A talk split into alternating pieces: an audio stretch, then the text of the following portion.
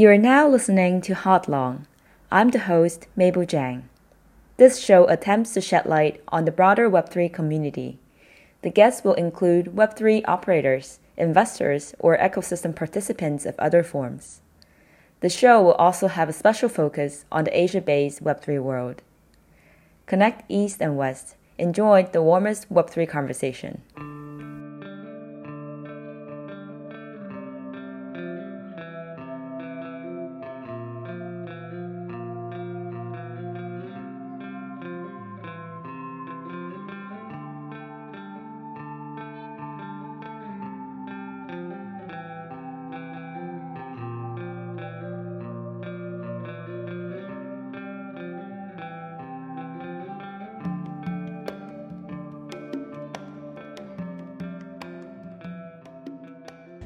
Everyone. Welcome back to the latest episode of Hodlong. This is your host, Mable Jiang. Today, we are super excited to welcome the co founder and CEO of Layer Zero, Bryan Pellegrino, to join us. Welcome, Bryan. Thank you so much. Thank you for having me, Mable. Yes, yes. I'm super excited. It's been a long while. Um, I guess before we jump into this, I'd love you to introduce yourself. You have a very special background, so would love you to tell us more about who you are. Sure. I, uh, I, I, guess with that intro, I'll, I'll, go into the, the little bit of extended version. Um, Bryan uh, grew up in a tiny, tiny town of like 900 people in rural New Hampshire. Uh, got a computer when I was about five years old. Uh, fell in love with it, mostly just to play video games early on, but like eventually found uh, you know found programming. Um, really love, fell in love with programming super early. Went to school for computer science uh, for three years and dropped out to play poker professionally, which was not a very popular uh, decision by my mother or my family, um, but it worked out okay. so I did that for uh, for eight years. Um, did 80 countries during that time, so traveled all over the world. Kind of played the the highest stakes you could play in poker. Um, but 2011, online poker got shut down. Um, and when it got shut down, actually, everybody in the poker industry, which is why you'll see so much overlap between poker and crypto, actually, everybody in the poker industry found Bitcoin then because all of the payment processors were banned. So PayPal, Neteller, Moneybookers, Skrill, all gone. So all of the sites that remained started using Bitcoin as ways to accept payments from US players. Um, and so I had actually found Bitcoin in 2010. Um, but I ended up not getting involved in 2011 because uh, because I, I, started a company. So started a company then, sold it two years later. It's 2013.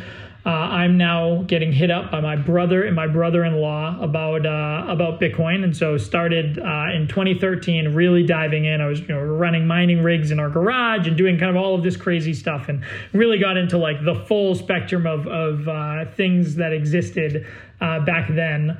Um, ended up writing some machine learning models that I sold to some pro baseball teams. Started a company in the Valley with first engineer out of Andreessen Horowitz, a couple guys at Google, comma that company got acquired. Uh, did some academic research uh, got published by Facebook AI Research, uh, cited by DeepMind, which was like really cool as a, as a college dropout because DeepMind was the reason I got into AI. So to have them cite my work later was super cool. And then here building Layer Zero now have been basically full time crypto since uh, towards tail end of 2016, um, and I would like to think that that mostly yeah definitely as a user i have done more or less everything that you can do in this space. I really play with everything. I've have been like deeply involved for a long time. And then uh, on, on the building side really since like 2019ish when we really started to dive a lot deeper and just like building things in smart contracts. So under what circumstance you started layer zero and what is it yeah, sure. Like we didn't we had zero intention to start a company, right? A lot of people get together so we're going to we're going to build something.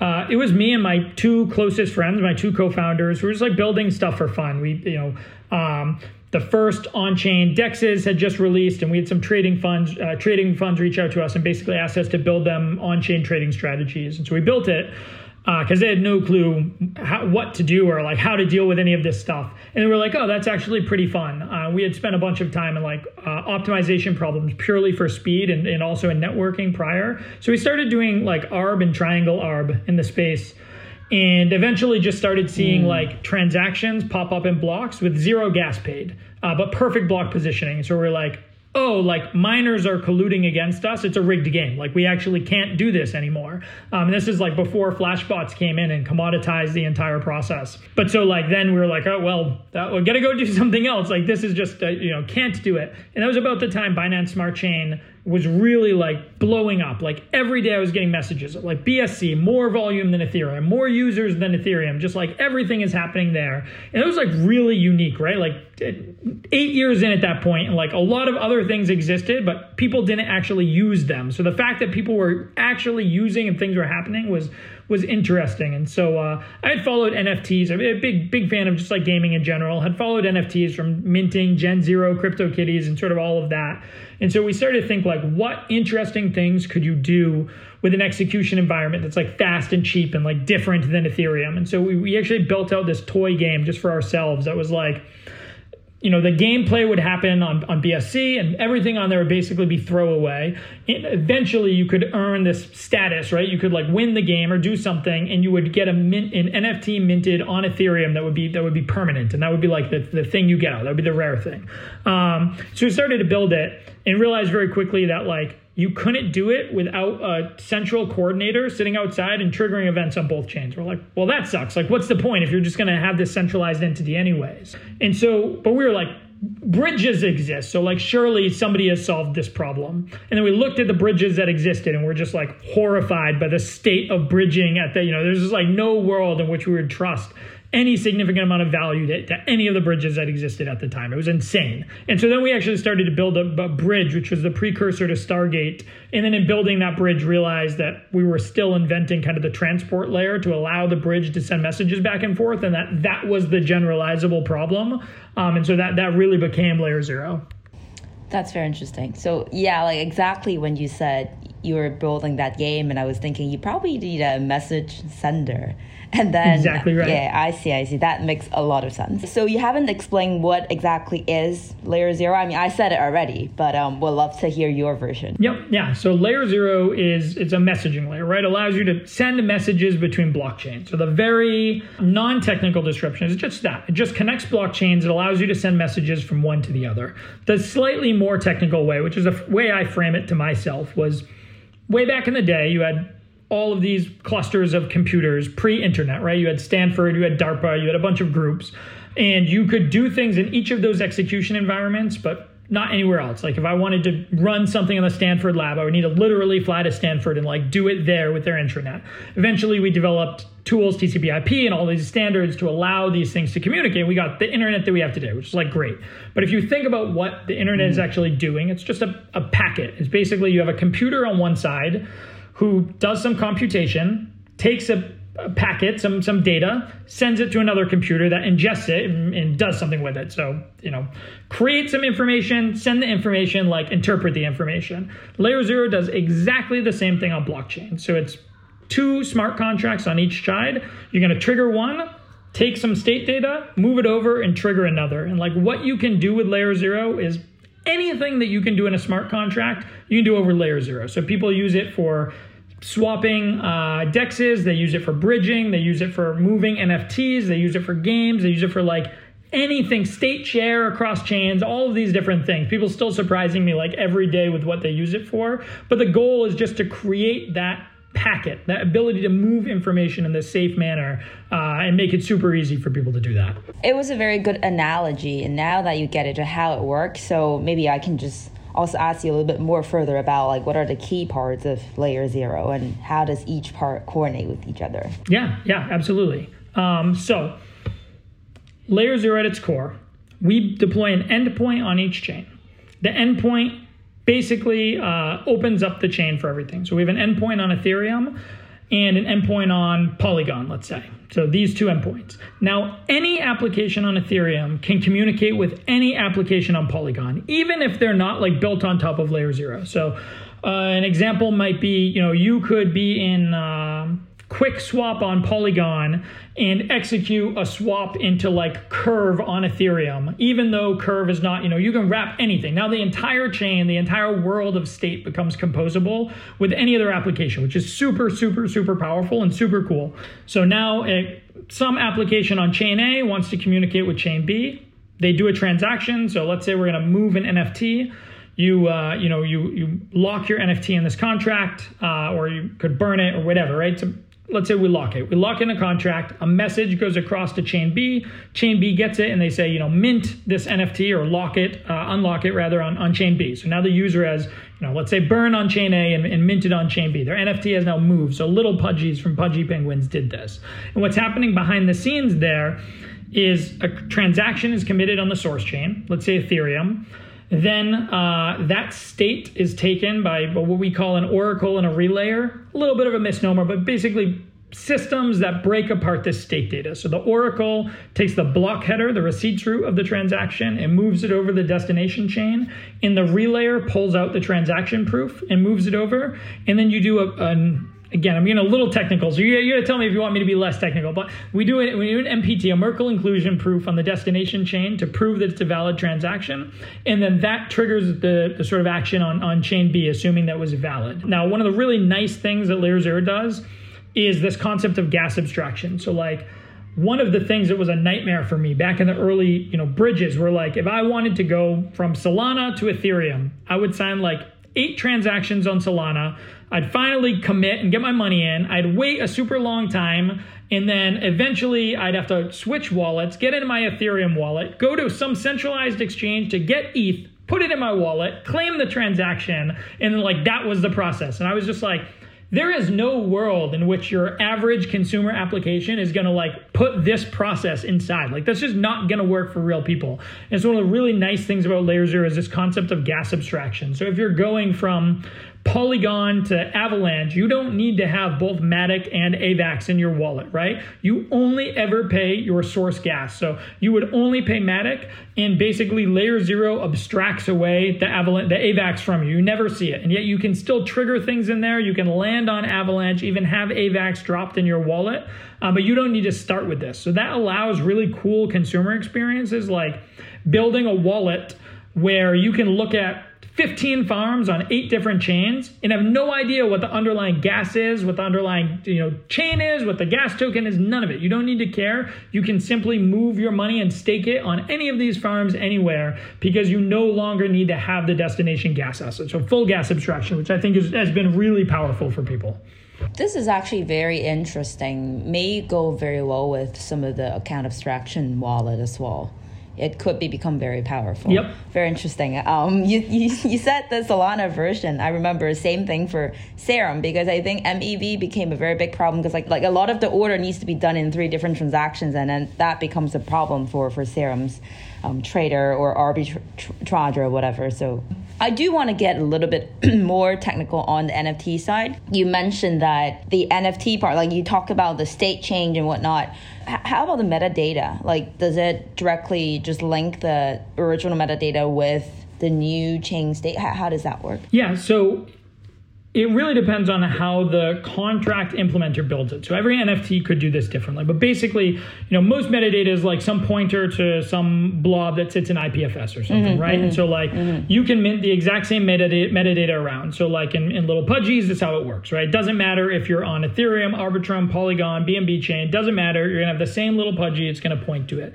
But we've seen people do like really creative things where like you move from chain A to chain B. And so, like, Ghostly Ghost was the first one to do this, where it was like your border was based on, oh, sorry, your background was based on the chain that you were birthed on, so the chain you were minted on, and your border was based on the chain that you currently lived on. But then people started doing like, you move to a different chain and you literally like roll a new random trait. Uh, they've you know all kinds of crazy things. Um, so it, it really, uh, really can be significantly different. We even had a game which I thought was really cool. Was like um, if you, you know, let's say it's a boss, you, you kill a boss in your game that lives on its own blockchain. And uh, so now, now you've you won, whatever, you killed the boss. That sends a message that mutates the metadata of your NFT that lives on Ethereum or Polygon and in real time that syncs with your your twitter or your instagram uh, hexagon your profile picture and like now you have a crown in real time right? Like progressive achievement in real time without you needing to do anything. So like people have, have gotten really deep into like exploring what you can do with it. Uh, but ultimately it's up to the creator and how, how the contracts are built. Um, full, full flexibility. So what chains have you guys supported um, thus far? So we're on like 30-ish chains now. Uh, basically almost every uh, large EVM will, will be on you know 40 plus very soon, uh, plus Aptos.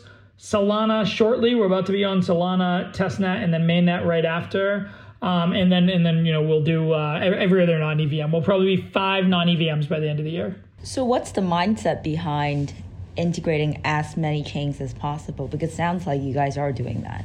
Um. Yeah. I mean, I I, I think most of what we try to do, like part of your job as a founder is like you will always be drowning in opportunities. There's always a million things to do. There's a million people who want your time, attention, like spend your engineering resources here.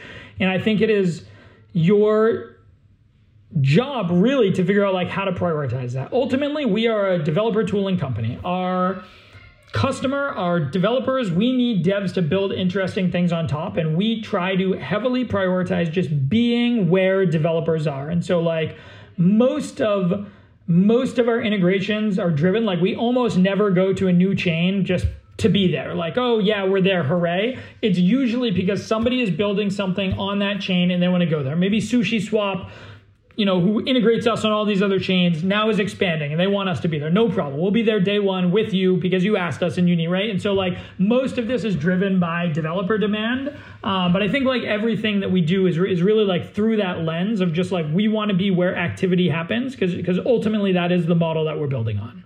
A small question. I noticed it on your website. It says omni chain instead of multi chain.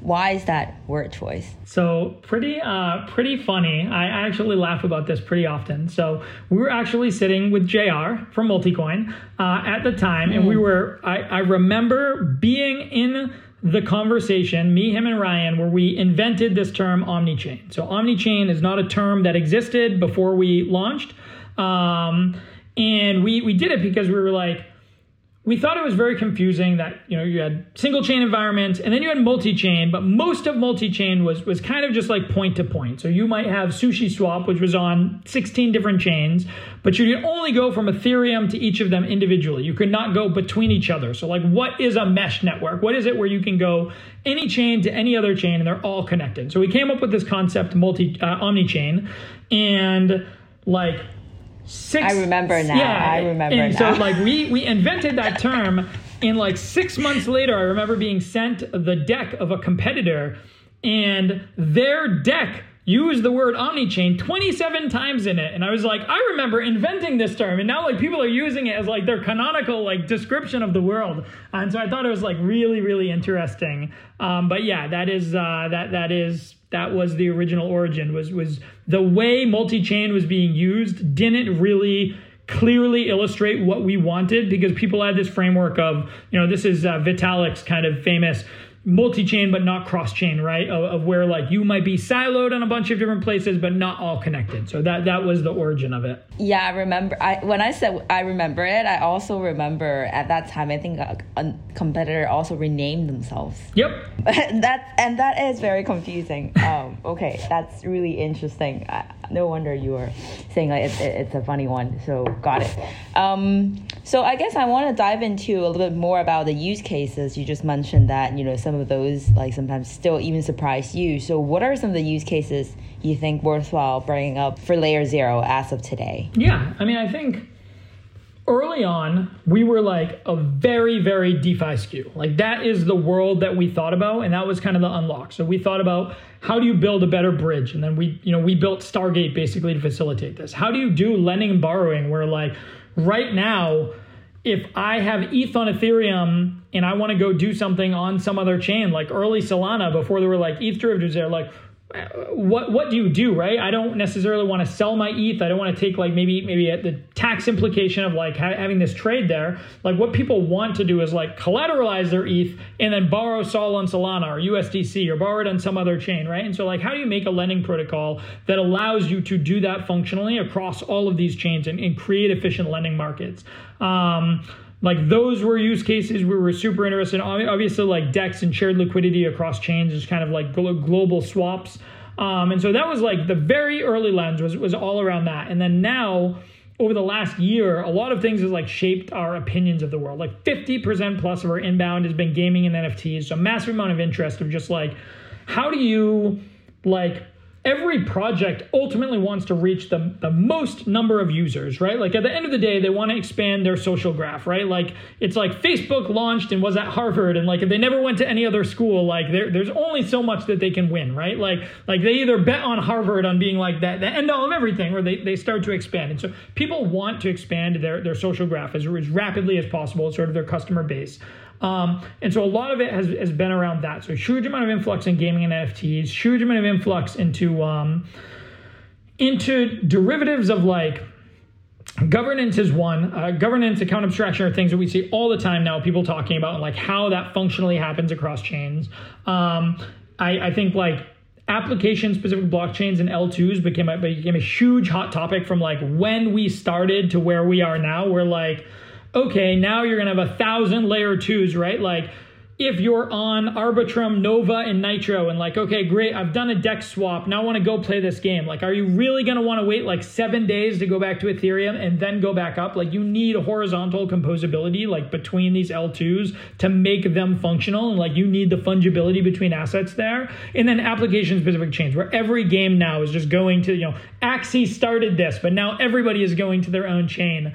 Um, and same thing. They, yes, they want a different execution environment for gameplay but they still want the liquidity of Ethereum or of whatever, right? They want to be able to tap into everything else. And so a huge amount has basically been revolving around that. Like, how do you make that as easy as possible? Plus the consumer layer on top, right? Like, I, we, we've been public that, you know, we had a checks written to us from PayPal, from from all these like very large sort of more traditional institutions like how do you enable them to make the consumer product that touches all of this stuff without necessarily needing to expose the user to the complexity of it? So I guess like in terms of DeFi, people would know what, why people are trying to be on different chains. But I guess like you gave some examples.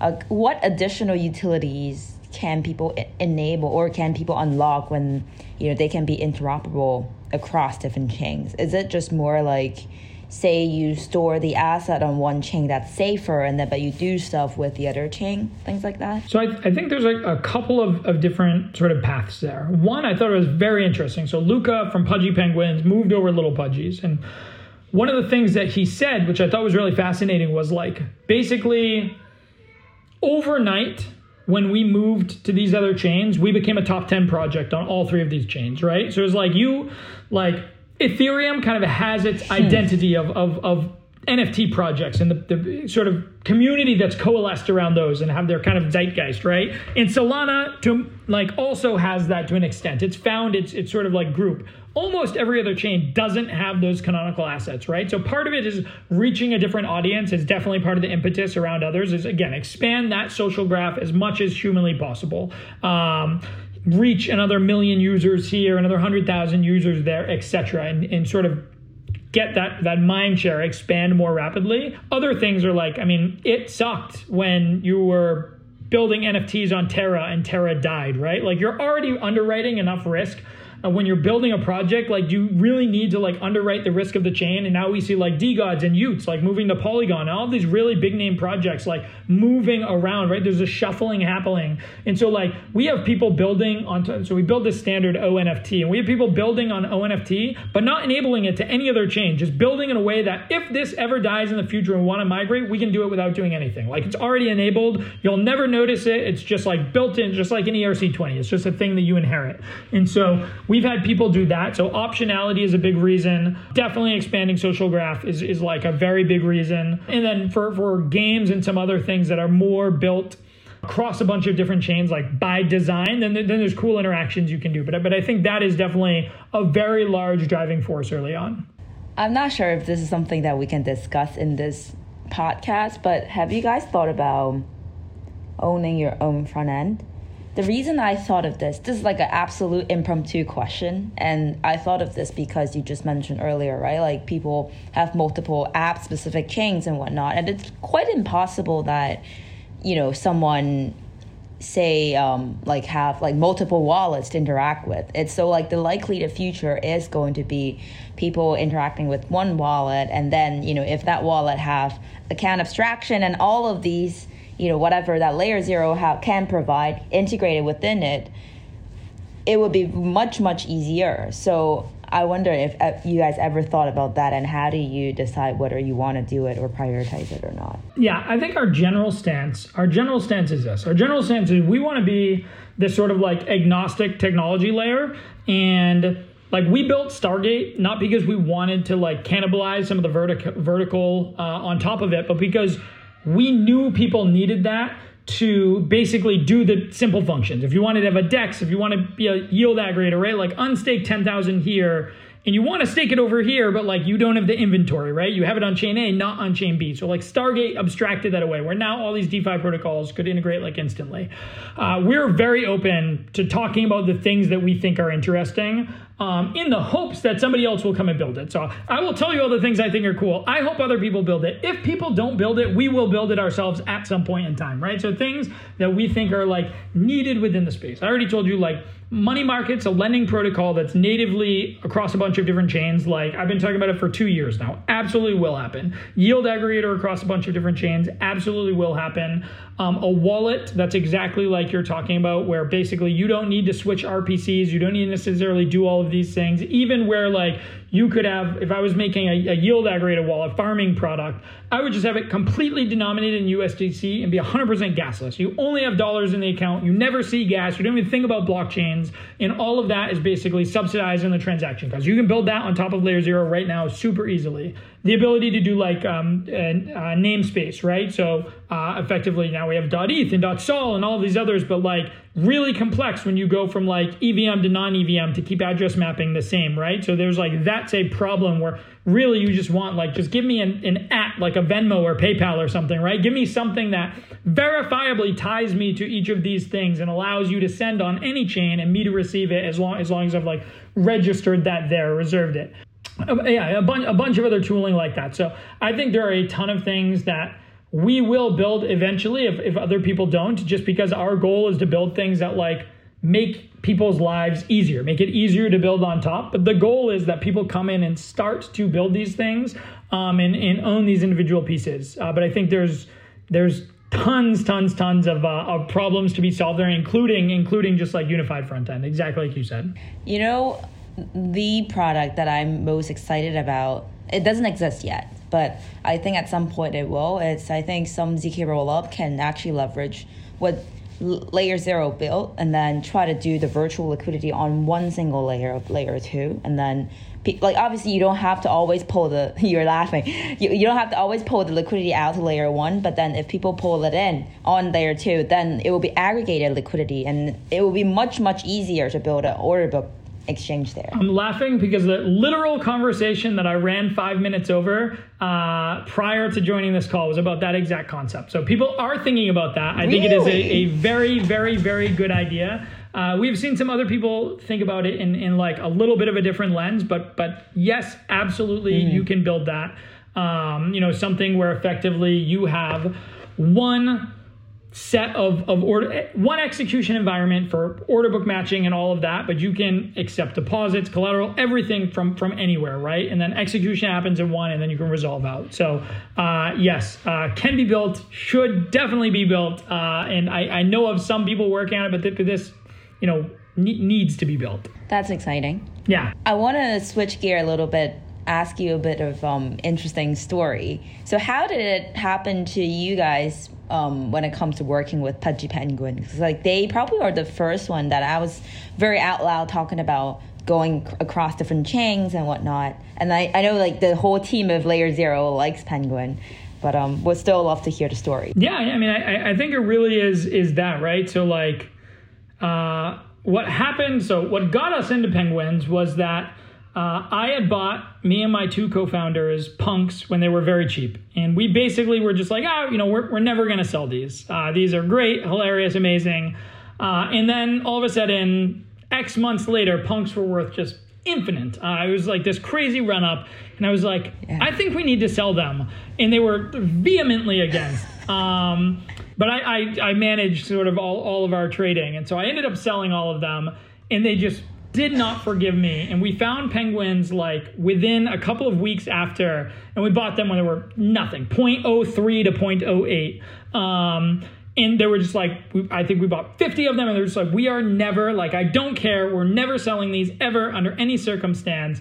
And so, like, after that, we just became like die-hard penguin maxis. And then uh, the space just sort of started to like really pick up around loving penguins. I mean, when we bought them, there was like nobody. It was like Elmo and Jeebus, and like that was it. And then like all of this has happened, and Luca yeah. bought the brand. Yeah. And then, um, you know, we, we just, we started talking to him. We actually had considered buying uh, Pudgy Penguins back then, but I was like, you know, we, we could never afford it. Like, don't even bother. And when I saw Luca and what he bought it for, I was like, oh my God, that was such an amazing opportunity. Um, and I think he's done a thousand times better job than what we ever could have done with it.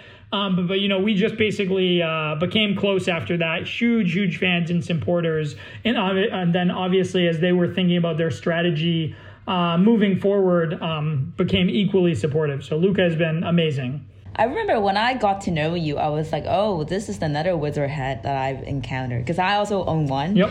Um, so it's cool. So I guess let's talk about the year ahead um, any exciting plans, like any strategies you want to deploy to attract more builders building with LayerZero? Yeah, I mean, I think I think we're pretty happy with how things have been going so far, right? We have about 30,000 contracts on testnet, about 3,000 on mainnet, and about a thousand unique projects, right? We're at a couple billion in TVL, a couple billion, you know, almost 10 billion in transactional volume. We just rolled over 2 million overall messages, and that's been like accelerating really rapidly. And so, like, overall, pretty happy with things. Um, but a huge amount more to do. So I think like the next six months, next six months will probably be the busiest time for us in terms of like technical rollouts and just broad everything that we've had probably since launch, maybe ever. Um, yeah, I mean, there's just so there's so much stuff uh, we will have to talk about in the near future once it's once it's no longer behind the scenes. Um, but yeah, I mean, uh, I, I think everything really is just you know all of our calculus always is just how can we do things that enable people to build better products or more people to build on top of us. Um, and I think the the fruits of that will be will be coming out like that will be the thesis of the year for sure. Have you considered anything like a hackathon or? Yeah, so we've done we've done a bunch of hackathons. I, to be honest, have been reasonably unimpressed with like general hackathon outcomes. I don't think we've had mm. if we've had any, it's been only one or two projects that have spun out of it. Most of them have been like even you know even we're almost always offering the highest prize in the hackathon. We're always like giving incentives. We have great turnouts, but a lot of the mm. people that I talk to when I'm at the hackathon, they're like, yeah, we go to every hackathon and are just like living off the prizes, right? And like their goal isn't to build a company. And so, like, if there was a hackathon that was designed that was more like Y Combinator, so there's more like, listen, we're gonna start something and we want to be exposed to awesome technologies, amazing. We'd definitely do it. As of now, the current hackathons are like pretty bright people who are mostly wasting their talents just like shipping little toy products over and over again for like $3,000 prizes at a time. And so, um, I have been, you know, we've done a bunch, some better than others, but I've been relatively unimpressed with it. I would rather spend the time like, you know, if we're, we're going to put a week into making a great hackathon or a month into making a great, or I'd rather spend the week just making like our docs 5x better with like really good examples to walk people through, right? Things that are evergreen, things that are typically higher leverage, and so uh, not not a huge fan in general. Very good take. I do think usually if a hackathon wants to be very successful and then was able to incubate good projects, they need to line up good investors afterwards because yep. and or like you know just general supporters because otherwise the projects won't take it seriously either to your exact point and i think that's usually the problem for that I've seen over the past few years, like when like you eat NYC or whatever other, like it's usually for those people, open source builders and whatnot. Um, I felt like definitely not biased, but I felt like what I've seen a good example was the Solana ones because they did line up with you know the the projects with the good yep. investors and then they provide initial help. So I'm excited to see more and more happening, but. Great, great to know that um, like you actually have a very strong opinion on this so so so it's interesting Cool. I think that's it for today. But definitely would love our audience to follow um, you guys and also your personal Twitter. What's the best Twitter handle or any social that people should follow you? Yeah, I mean, you can follow me personally at Primordial AA. So a little bit tricky, but P R I M O R D I A L A A. Uh, or the, the company account on LayerZero underscore labs. Um, yeah, I mean, I think those are definitely the best two ways to keep up with everything. Uh, definitely working on ways to make it like a little, a little bit better for everybody, just like be apprised. Uh, but if, if you cover those two, you'll you'll see 98% of everything that we do, so it'll be pretty good. Yeah, I usually don't ask people for their handles or whatever, but because of the upcoming plans that you weren't able to reveal, so I think people should definitely keep up to that. Yeah, it'll be it'll be good for sure. Thank you again for joining. Yeah, thank you so much for having me, and uh, pleasure as as always. It's been too long. Exactly. Thank you. I'm gonna pause.